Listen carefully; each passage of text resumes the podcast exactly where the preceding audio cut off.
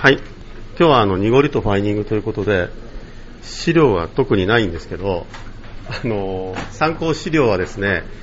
ネットで検索したら出てきます、たくさん。それで、スライドが作ったら70枚ぐらいになっちゃったので、あの、さささっとやっていきたいと思います。まず、ビールの濁りというのは何かというとですね、えー、大きな原因は2つあります。1つは、イーストが浮遊してます。それが1つ。もう1つは、チルヘイズというものが浮遊しています。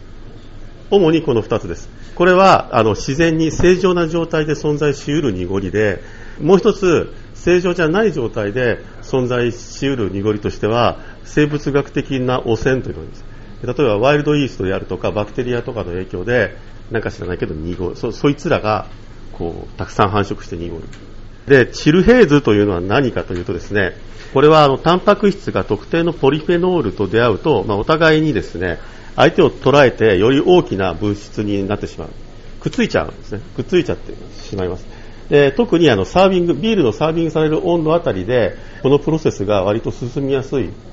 すね。ほっとくとですねどんどんどんどんくっついてですね目で見えるほど大きくなってしまってそれが濁りとして見えてきます。でこれは温度が上がるとですねまたこれが離れていってですね目に見えない小ささになってしまうことがあってでそのために温度を下げると出てきて温度を上げると消えるのでチルヘイズというふうに呼ばれることがありますがチルヘイズだけではなくてですね極端なケースでこのプロセスがさらにどんどん進んでいくと高い温度においてもですねそのままでっかい物質が構成されたままになってしまうという状態が起きます。これはチルヘイズではなくてパーマネントヘイズと言われますが、まあ、どっちにせよこの濁りの一つのものはタンパク質とポリフェノールがくっついたものです。このタンパク質とポリフェノールはどこから来るかというと第一のソースはモルトです。モルトにはタンパク質もポリフェノールも両方入っています。で、ホップもポリフェノールの供給源にはなり得ます。かつてアメリカ、いや、かつてじゃないな、現在アメリカのあの大手さんが作っているライトラガーはですね、副材料としてコーンとかお米とかが使われているんですけど、これはなぜかというと、アメリカに移民が入って商業競争が始まった頃に、アメリカで栽培された大麦というのは非常に物が悪かったんですね。えー、質が悪い大麦が育ちまして、えー、非常にタンパク質の含有率が高くてですね、それでビールを作ると、どうしてもこうチルヘイズが出ちゃうんです。避けられなくてですね、でこれをなんとか透明にしたいということでどうしたかっていうと、モルト減らせばいいじゃないかというので、減らしてタンパク質を減すと。で、減すとアルコール下がっちゃうんで、それは困るんで、あの、あまりフレーバーにインパクトを与えないような、何でもいいから、こう、でんぷんの元になって発酵してアルコールになるものっていうので、コーンとか米とかを副材料として、まあ、使うようになりました。なりましたんですが、えっ、ー、と、現在のテクノロジーではですね、非常にいい大麦とか非常にいいモルトができますので、こういう問題はもうすでにありませんが、未だにアメリカのライトビールは副材料としてコーンや米を使っておりますが、なぜかというと、まあ、単にあの安いからですね。ビールの中に存在する最も多いポリフェノールは、アントシアノーゲンというものらしくてですね、このアントシアノーゲンっていうのはモルトから来るらしいんですが、現在のテクノロジーだと、アントシアノーゲンが非常に少ない大麦とか、それを使ったモルトというのが開発されて、販売されてるみたいです。で、えっとね、クリスプだったかななんか、 brochure がネットにアップされてます。その、この、アントシアノーゲンフリーじゃないけど、フリーとまで行くのかわかんないけど、非常に少なくて、えー、ポリフェノールがものすごく少な少ないモルトというのが存在するらしいです。各ブルーイングプロセスごとに、要するにビールを作っていく段階で、どの時点でそのタンパク質ポリフェノールの合成、結合というのが生成されたり、それを制御するのに、どういうことを普段やってるかというのをちょっと説明したいと思います。まずは、マッシングですが、あまあ、というかその前にミリングという、モルトを砕くという作業があります。ミルにかけて砕くという作業があって、それによって、あの、麦の殻ですね。殻が、まあ、ミルの理想から言えば、中身は限りなく細かく、外側の殻は限りなく崩れずというのが理想なんですが、まあ、そういうわけには絶対いかないので、普通に砕くとですね、どうしても殻の小片、ちっちゃいかけらがですね、まあ、できてしまいます。で、そういうものが、で、マッシングをすると、まあ、多少はですね、そういった殻の一部が、ついワートの中に入っちゃう。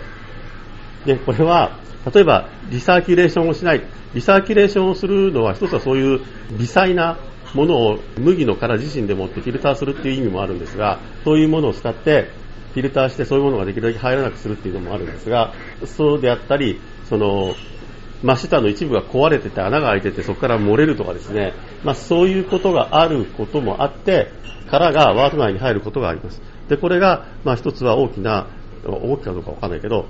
いわゆるあのポリフェノールの元になります。それから、これはあのポリフェノールとかタンパク質じゃないんですけども、まあ、マッシングコントロールが不十分でですね、本来はマッシュっていうのはでんぷんを分解して糖分にするんですが、それが完全に分解しきれずにですね、でんぷんやベータグルカンが分解されないままですね、ずっと残っちゃって、で、フィルター効率に影響を与えるようなことが起こるということもあります。これもなんか、えっと、他にも影響あるらしいんですけど、よくわかりませんでした。えー、それから、オーバースパージングにより、脂質ポリフェノールの濃度が上がるという、これもよく言われることなんですけど、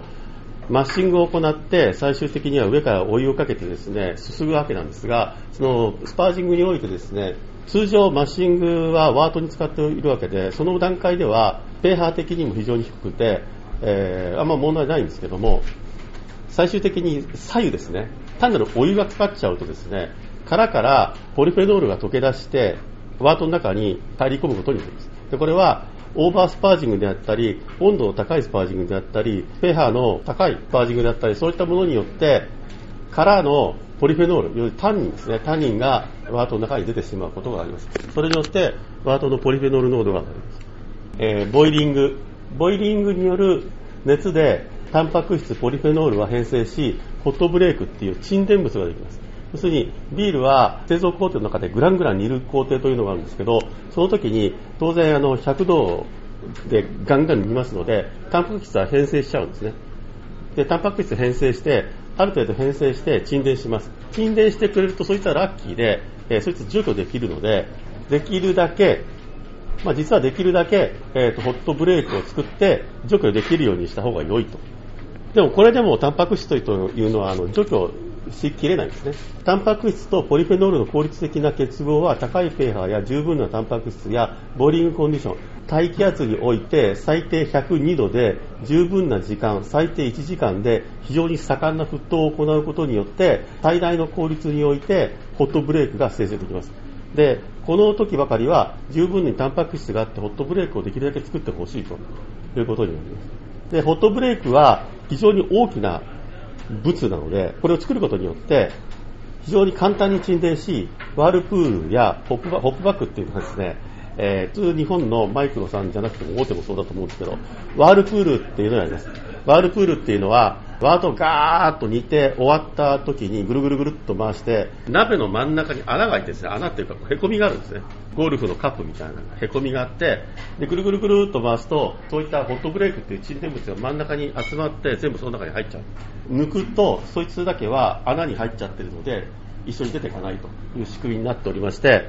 で、それをワールプールっていうんですけど、そういうので簡単に分離できちゃうという、とてもいいことがあります。だからホップバックというのは、ワールプールをやらずに、いきなり外に、暑いうちに外に出しちゃうんですけど、その外に、すぐ外に待ち構えているのは、でっかい缶にですね、ホップが敷き詰められた容器がありまして、えそいつを通すことによって、ホップのキャラクター、アロマをつけると同時に、ホットブレークを、ホットブレークとかトゥルーブっていうんですけども、そういった沈殿物をこしてしまうということをやります。で、まあ、これができやすいので、できるだけホットブレークがあった方がいいなと。で、もし条件が良くなければ、ホットブレーク、要するに非常に例えば温度が低いとか、盛んに沸騰しなかったとかですね、そういう状況にありますと、ホットブレークが小さいのが、まあ、できちゃって、それでちゃんと沈殿しきれなかったりすることになります。たり、その、ホップバッグをすり抜けちゃったりすることになります。ホップもポリフェノールのソースであります。ホップはボイリングの時に通常は入れるんですけども、ワートのポリフェノールのソース量は、ホップ、モルトの品種に依存することになります。ホップのポリフェノールがコールドブレイクというのを形成します。でコールドブレイクっていうのはホットブレイクに対して、えー、ワートを冷やした後にできる沈殿物です。ワートを冷却中にですね、タンパク質ポリフェノールの結合がコールドブレイクとして沈殿しますが、こいつはホットブレイクに比べて全然ちっちゃいんですね。非常にちっちゃいので、なかなか沈殿しないばかりか、まあ、大抵のものは最終的に別の方法でファイニングするまで残るということが往々にして起こる。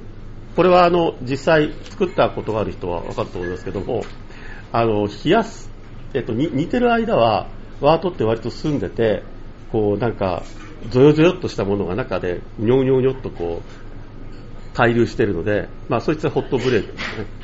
で、それほっといたら沈んじゃうんですが、火止めたら沈んじゃうんですけど、火止めて冷却、冷やし始めると、ワート全体が濁り始めるんです。これがコールドブレークで、こいつはもう非常に細かくて、もう目に見える粒子ではなくて、濁りですね、になります。ボイリングとクーリングで約17%から35%のタンパク質が除去されるんですが、この数字はですね、先ほども言いましたように、モルトとかホップの品種に依存します。コールドブレイクの形成は温度に依存しますが、だいたい20度から30度でかなりの量ができますが、さらに温度を下げることによって劇的にコールドブレイクは増加します。で通常は多分エールだと冷却、ああ、そうか。普通のプロフェッショナルブルーイングの場合はヒートエクスチェンジャーを使うので要するに、一瞬で冷却してしまうので、まあ、冷却してもどれぐらいにするかって多分20度ぐらいにしかしないと思うんですけど、本当はもっと下げた方がいいという話らしいんですね。まあ多分ラガーとか作るんだったらもっと冷やすからもっと下がるんだと思うんですけども、普通は多分20度ぐらいに下げると思います。20度かな、18度ぐらいかな？ゴールドブレイクの除去は、ケトルファイニングで効率が良くなり、さらに10%のタンパク質の除去が可能と。えー、ケトルファイニングっていうのはまた後で説明します。発酵。発酵はですね、イーストの再生が始まり、イーストセルの数が増加します。増殖します。で、pH が1から1.5ほど低下し、タンパク質ポリフェノールが形成されやすくなるそうです。結果として、発酵中に45%から65%の可溶性タンパク質と20%から30%のアントシアノゲンが、えーまあ、除去される可能性があります。で、発酵の終了でビールは冷却されます。普通、エールの場合は18度とかぐらいで発酵させますが、実際には、あこれ多分すぐ後で出てくるんですけど、実際にはそれが終了、18度の発酵が終了すると、さらに温度を下げます。冷却されて、イーストは凝集し、他の粒子とともに沈殿することになりますが、イースト密度っていうのは、1立方センチメートルあたり、約 1.160g ぐらいらしいんですね。イーストがたった1個存在している場合に、ビル内を降下していくスピードっていうのが、1日あたり、G, G じゃないや、非速、非速18センチ。1日18センチ沈むらしいんですが、それが、イーストセルがくちょくちょくちょっとくっついてですね、6つのセルになると、1日あたり72センチのスピードで落ちている。イーストは1個あたりだいたい5ミクロンぐらいでほぼ揃っている大きさで存在しているんですが、タンパク質ポリフェノールの結合物は1ミクロンから30ミクロンまでと非常に広範囲のサイズがあって、半径1ミクロンの降下スピードは1日わずか0.8センチ、8ミリしか沈みません。半径7ミクロンで、ミクロンって言わないですよ、多分。最近は。マイクロメーターって言う。7マイクロメーターぐらいでえ、1日あたり40センチほどの降下スピードがある。ということで、あ、その降下スピードとイーストがくっつくって話はまた後で、ファイニング剤の話です。そういうプロセスがアディーノというところで、イーストやタンパク質は、まあ、時間さえあれば、ほっといても、今説明したように、1日8ミリだろうが沈んでいくんで、ほっといたら沈みます。ほっといたら沈むんですが、低温にすることによって、さらに、えそれが促進されます。ラガーでいうところのラガーリングっていうのは、ラガーは大体伝統的には0度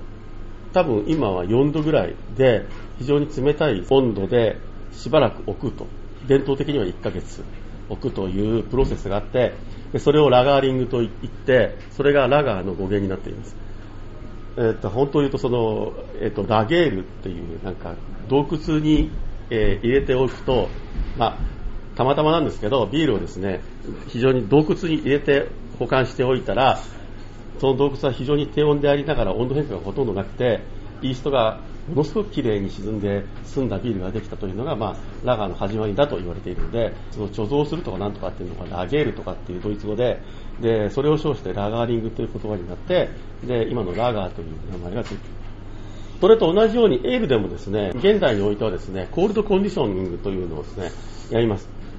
これはですねラガーリングと同じように水をあ水ビールを低温にしてですね沈殿のスピードを促進すると。で、さらにそれを促進するのがファイニング剤です。ファイニング剤で最も普通に存在するのがアイリッシュモスで持ってこようと思ったんですけど、全部忘れてきました。あの、えっ、ー、と、一応書いてあるものをとりあえずうちにあるんですけど、で、アイリッシュモスはですね、最も一般的に存在しているファイニング剤で、北大西洋の赤い海藻のヤハズの、ヤハズツノマタというのから作られるそうです。食品添加物としては、その成分であるカラギーナンという名前が一般的らしく、ゲル化剤としてアイスクリームとかソースとか歯磨きとか、あの、こういうに、なんていうんですか、ねばっと、ね、ねとっとするものにするための食品添加物として、まあ、シャンプーとかにも入ってるらしいです。で、カラギーナンていうのはその赤い色の香草類から抽出されるもので、1844年に初めてアイリッシュモスから抽出されたそうです。で、アイリッシュモスは、ケトルファイニングと呼ばれる種類のもので、ボイリング中にワートに入れますし、鍋に入れて一緒に煮ます。で、それでどうなるかというとですね、アイリッシュモスは、後の濁りの原因になるであろうというタンパク質の沈殿を、助けることになります。カラギーナには3つのタイプがあって、柔らかいゲルを作るカッパタイプっていうのと、それから柔らかいゲルを作るイオタっていうのと、からタンパク質と混ぜると柔らかいゲルを作るラムダっていうのがあって、で、アイリッシュモスはですね、カッパカラギーナらしいですね。アイリッシュモスを含むすべての、えー、ケトルファイニングっていうのはカッパカラギーナン分子、え、このカッパカラビーナン分子というのが非常に強くあのネガティブチャージを持っている大きな分子らしい。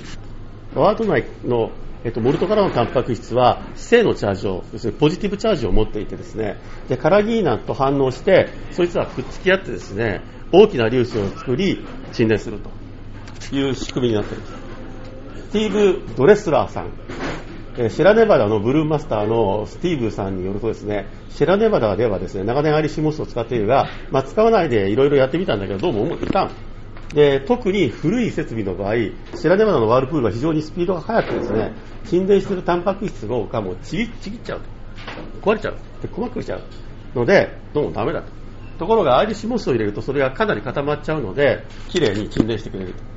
だからもうアイリッシュモスはいいよと。アイリッシュモスを使わないテストバッチは、まあ、トゥーブっていう、要するに沈殿物ですね。これは、あの、タンパク質、ポリフェノールの結合物以外にも、脂肪酸とかそういったものが含まれてますけども、いわゆる煮た後にできるものです。トゥルーブが、まあ、ふわふわした年数の少ないものになるんだけども、なって、で簡単にワートにこう散っちゃうと。で、この伝統的なファイニングを使うと、もう非常に安定したそういうトゥルーブがちゃんと沈殿するので、まあ、これは大変いいぞと。だから、皆さん使えというふうに、あの、このスティーブさんは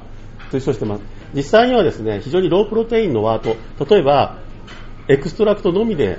作ったような homebrew の場合は、ほとんどこれ効果がないらしいんですけども、まあ、それでも、そのスティーブさんは別に安いし、入れて別に害があるもんじゃないから、まあ、入れとけ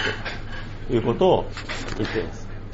で、 Irish moss の姉妹品として、最近あの、 Whirlfloc というのが割と使われているらしいです。これは錠剤になっていまして、アイリッシュボスとカッパカラギーナンのブレンドになっていて、プロテインとかベータグルカンに非常に効果があるというふうに説明がされていました。あとね、スーパーモスっていうのがこれはあの、おなじみというか、え、ー、と、かの有名なファイブスターの製品で、えー、中身はわかりません。イースト、イーストは沈殿しないことがあり、最終的にな製品にも濁りとして、いかなる温度でも存在す。まあ、あの、プロテイン、ポリフェノールの結合物と違って、イーストっていうのは温度によって見えなくなるってことはありませんから、イーストはなぜか沈殿しないことがあり、えー、最終的な製品に濁りとしていかなる温度でも存在ししうることがあります。なぜイーストが沈殿しないということが存在、あの、あり得るのかというと、このスティーブ・パークスさんっていうアメリカンブルワーズギルドの人は、イーストにはそれぞれ異なった flocculation、えっと、凝集性っていうんですけど、大抵イーストの特性として、いろんなそのイーストを特定するキャラクターがいろいろあるんですけど、その一つの中にカタログにも必ず書いてあるものの一つで、あの flocculation っていうのがあるんです。でフィラキュレーションがハイだとか、あ low だとか書いてあるんですけども、えー、イーストって1個で、ふわーっとこう漂ってるかと思うと割とこうくっついちゃう性質があるんですね。で、くっついちゃうとどうなるかっていうと、高い凝集性を持つと、粒がでかく、単体がでかくなるので、非常に沈殿がしやすくなります。っていう利点がある反面、くっつくことによって、えイーストセルのあの細胞膜がビールに接触する部分が若干少なくなる関係上ですね、発酵効率が悪くなるんですね。で、この凝集性が非常にいい代表的なイーストっていうのは、ワイーストでいうところの ESB、ホワイトラブでいうところのブリティッシュだっけな。ですね。ほとんどあの、フィルターがいらないというぐらい進む。イアン・ワードさんというサビルスっていうのはなんかそのファイニング剤を作っているメーカーなんだそうなんですが、イーストはですね、すべてが同じく負にチャージされていて、要するに当然お互いに反発しているそうで、で、ワート内、ワート内というかビール内でですね、絶えず跳ね回ってコロイド状にこうもう、わーっといると。そのコロイド状になっているイーストに対する伝統的なファイニングはアイシングラスというもので、そのアイシングラスはですね、魚の浮き袋から作られる自然素材のコラーゲンです。で、このアイシングラスは食品添加剤としてはですね、中世から使われていて、まあ、ビールには少なくとも300年ぐらい前から使われているんですけど、多分本格的に使われているのはもうちょっと後です。っていうのは、ビールを済まさ、済ま、済んでほしいなというあの要求はですね、こういうあのガラスのグラスがない限りないんですね。ガラスのグラスが一般的になり始めたのは、1800年代の、えーと、中だから10、えーと、200年ぐらい前ですかね、200年よりももっと前か、あ、もっと近くか。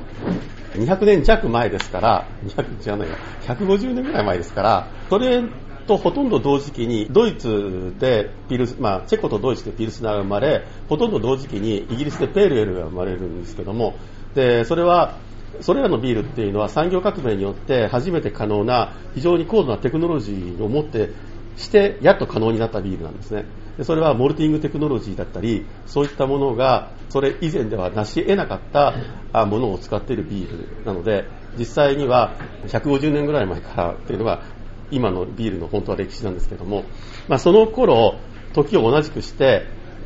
ガラスの器、グラスですが、そういったものは一般庶民に一般的に使われるように、まあ、あの高貴な方々は正倉院にも入ってますから使ってたんだと思うんですけど、あの一般市民が普通に手に触れることができる。それまでは、例えばその、えっと、ピューターのなんかこう、ジョッキだとか、陶器だとか、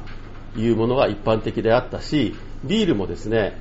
ポーターとかですね、そんなあの、黒いもの、で黒いものが見えない陶器の容器に入っていると、そしたら濁ってようがどうでようがもう関係ないんですね、別に。見えもしないし、分かりもしないから。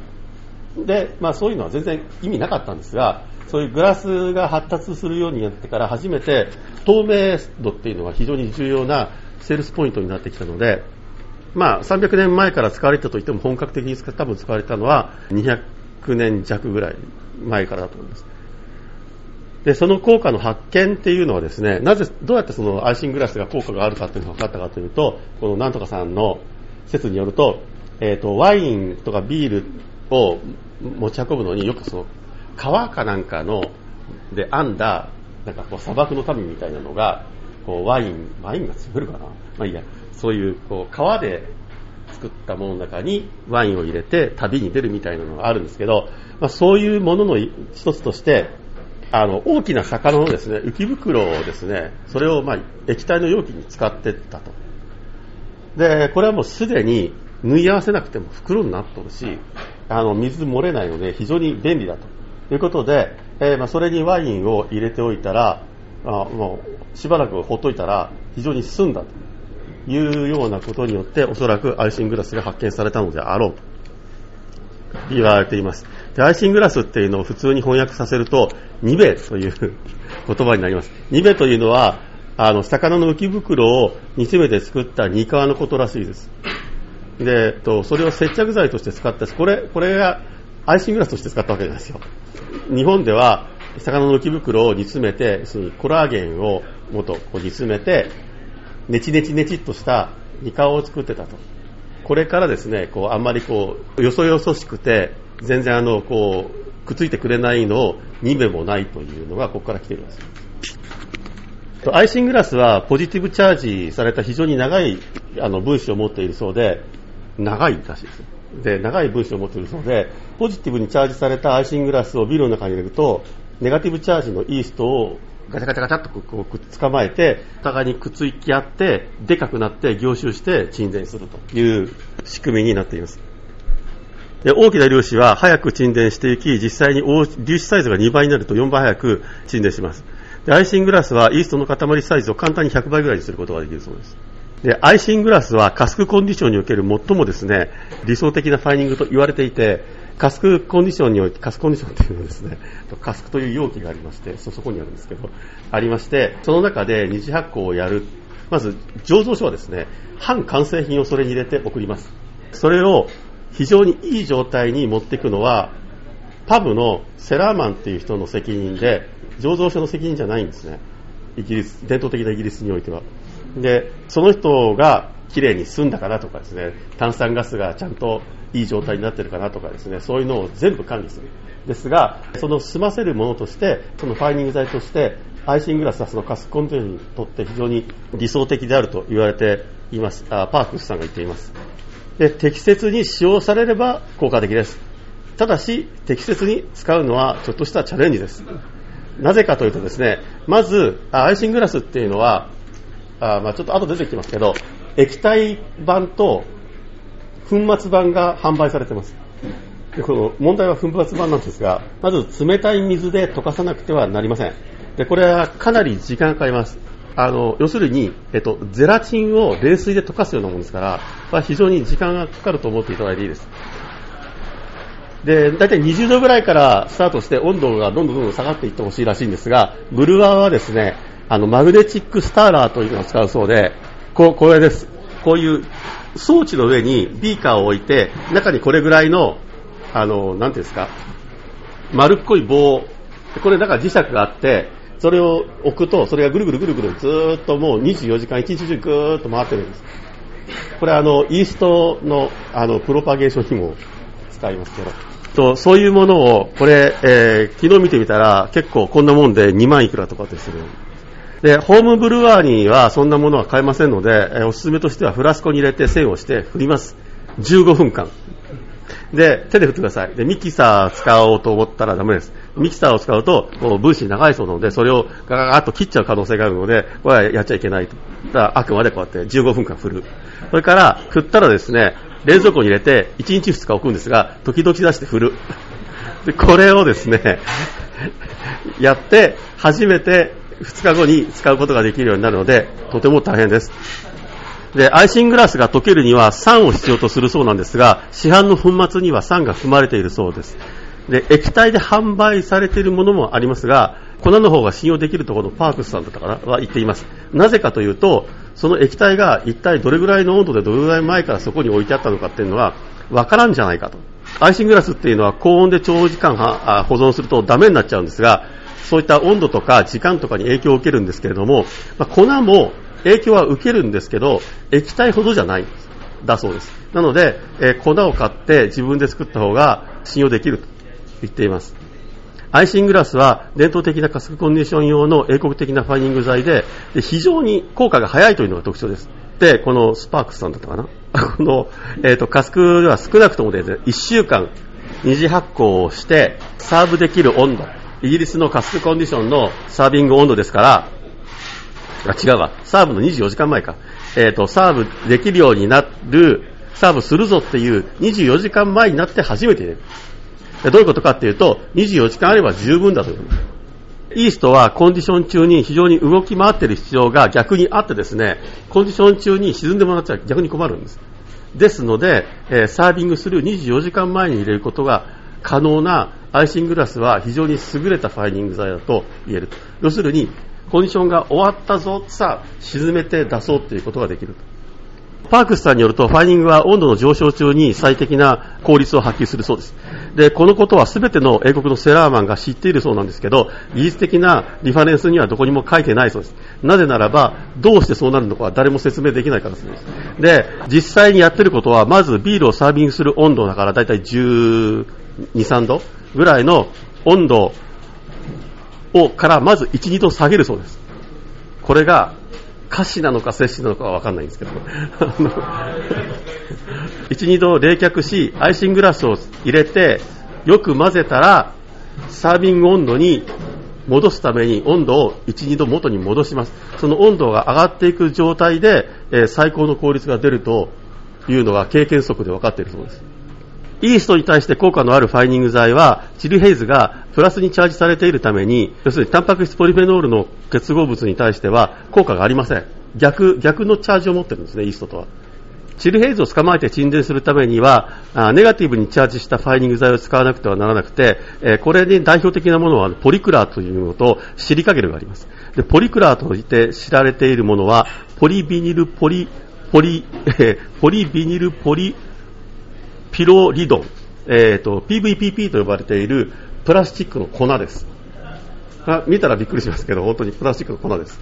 これを食品に入れます。一応あの食品、え FDA とかちゃんと OK です。このポリクラはですね、全くの、全く水溶性ゼロで、普通のプラスチックで全く安定しているので、え、何かと反応するということも一切ありません。ですので、食べちゃっても全然大丈夫。でポリクラはタンパク質ポリフェノールのポリフェノール側を捕まえることによって機能します。シリカゲルは逆にタンパク質側を捕まえることによって機能します。シリカゲルというのは本当にあの乾燥剤のシリカゲルです。それもあの food grade のシリカゲルというのはあるそうなんですけども、あんま見たことがないんですけど、コンコードジャンクションブルワリーの head brewer のブレッドさんという人によるとですね、かつてそこの醸造所ではビールの濁りに非常に悩んでて、 pale ale をフィルターしてもですよ、フィルターしてもわずかに濁りが残っていて、どうしたもんかと。どうしてこうなるか全然わかんないんだけども、とりあえず試しにポリクラ使ってみようっていうので、入れてみたら劇的に改善したそうです。で、原因は何だったかっていうと、醸造用水にタンニンが含まれていて、チルヘイズを構成するタンニンをずっと供給し続けていたそうです。で、ポリクラを使って以来ビールからタンニンは検出されなくなった。どうやって使うか。えっ、ー、と、カルガリーのホームブルファーの道具さん、キングさんによるとですね、えー、ラガーの、この人はラガーをやってるそうなんですけども、ラガーのチルフェーズを解決するためにポリクラを使用していると。二次発酵の容器にラガーリング5に入れます。ラガリング5に入れるんですよ。で、ファイニング剤を入れる前に氷点近くに冷やしておく必要があります。まあ、ラガーリングだからそれぐらいになってると思いますが、えー、5ガロンに対して大さじ3杯を2カップの沸騰に溶いて混ぜます。で、さもないと、そのままダーッと下に沈んじゃって終わっちゃうんです。で、その、要するに、ラガーリング5っていうのが味噌で、ラガーリング5なので、ビールを混ぜたくないんです。要するに、アイシンググラスみたいに入れてガーッと混ぜりゃいいんですけど、それがやりたくないので、かなりの量の水に溶いてから注ぐということによって、まんべんなく、こう、ゆっくりと落ちるようにするために、たくさんのお湯で溶いている。この人は溶いてます。で、バッファローのえー、リタさんはですね、5ガロンに大さじ1杯を、この人は多分エールなんでしょうけど、ラッキング時、要するに折り引き時に入れるので、その時にガーッと混ざるというような使い方をしています。ピッツバーグのデル・ランシングさんはですね、炭酸ガスが溶け込んでいる時には危険だからやめなさい。ポリクラはですね、非常にあのプラスチックの、プラスチックダストみたいなものなので、ポリクラは、あ泡の核形成サイトになるので、まあ、大変なこと、ダーッという大変なことになるので、気をつけてください。で、シリカゲルも使用法はほぼ同じだそうですが、プロブルアは両方を使うことがあるそうです。で、これ両方使うと非常に効果があるそうなんですが、欠点はですね、両方使うと高いというのがあります。しかしながらシリカゲルは、あまあ、あの、ポリクラーというのはどこのホームブルワーショップ行ってもあるんですけど、シリカゲルっていうのはですね、まあ、ほとんどはあんま見ない。ゼラチン、えー、ゼラチンはデザートに使われている普通のゼラチンと同じものでコラーゲン、タンパク質で骨とかひずめとか、まあ、食肉の副産物から取り出しているものでアイシングラスに比べてお湯に溶けやすいという性質がありますでアイシングラスと同じメカニズムで要するに静電気的に吸着するわけですけども働くんですが、効果としてはアイシングラスほどではありません。ほとんどのホームブルーサプライショップで売ってるんですけども、フレーバーなしゼラチンをスーパーで買っても同じだそうですので、まあ、スーパーで買うと。ベントナイト。これはあの鉱物ですね。これも全くの不活性鉱物です。と粘土から作られる伝統的なワインのファイニング剤として非常に伝統的で猫の砂とかでもよくベントナイトでこれあの水分を与えると膨らんだり、え、そこだけ粘性を持ったりするんで多分あの猫のおしっこ固めるとかそういうのにいいんだと思うんですけど、ベントナイトはですね、まず沈殿するまでに数週間かかるそうなので、これはあの、もう全然ビールに向いてません。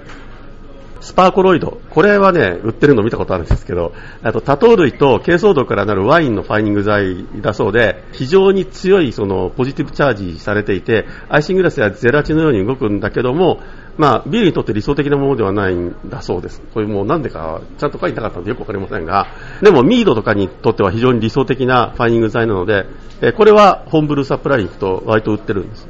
えパパイパパインはですね、パパイヤから取れる消化酵素ですね。で、肉を柔らかくすることができます。パパインは非常に狭い温度範囲でタンパク質を分解することができて、かつてコマーシャルブルワリーではパスチャライズ時、結構高い温度ってことですね。高い温度の時になんか多分非常に効率が良かったんだと思います。タンパク質を分解してしまうことによって、チルヘイズの元をなくしちゃうと。まあ、もしくはチルヘイズを解消しちゃうと。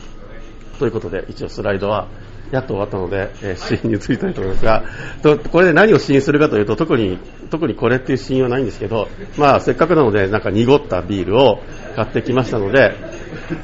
あれ、あれにしまあと、ヤングの、ヤングのあのスペシャルロンドンエールで、これはボトルコンディションです。ボトルコンディションですので、えそこにイーストが溜まってまして、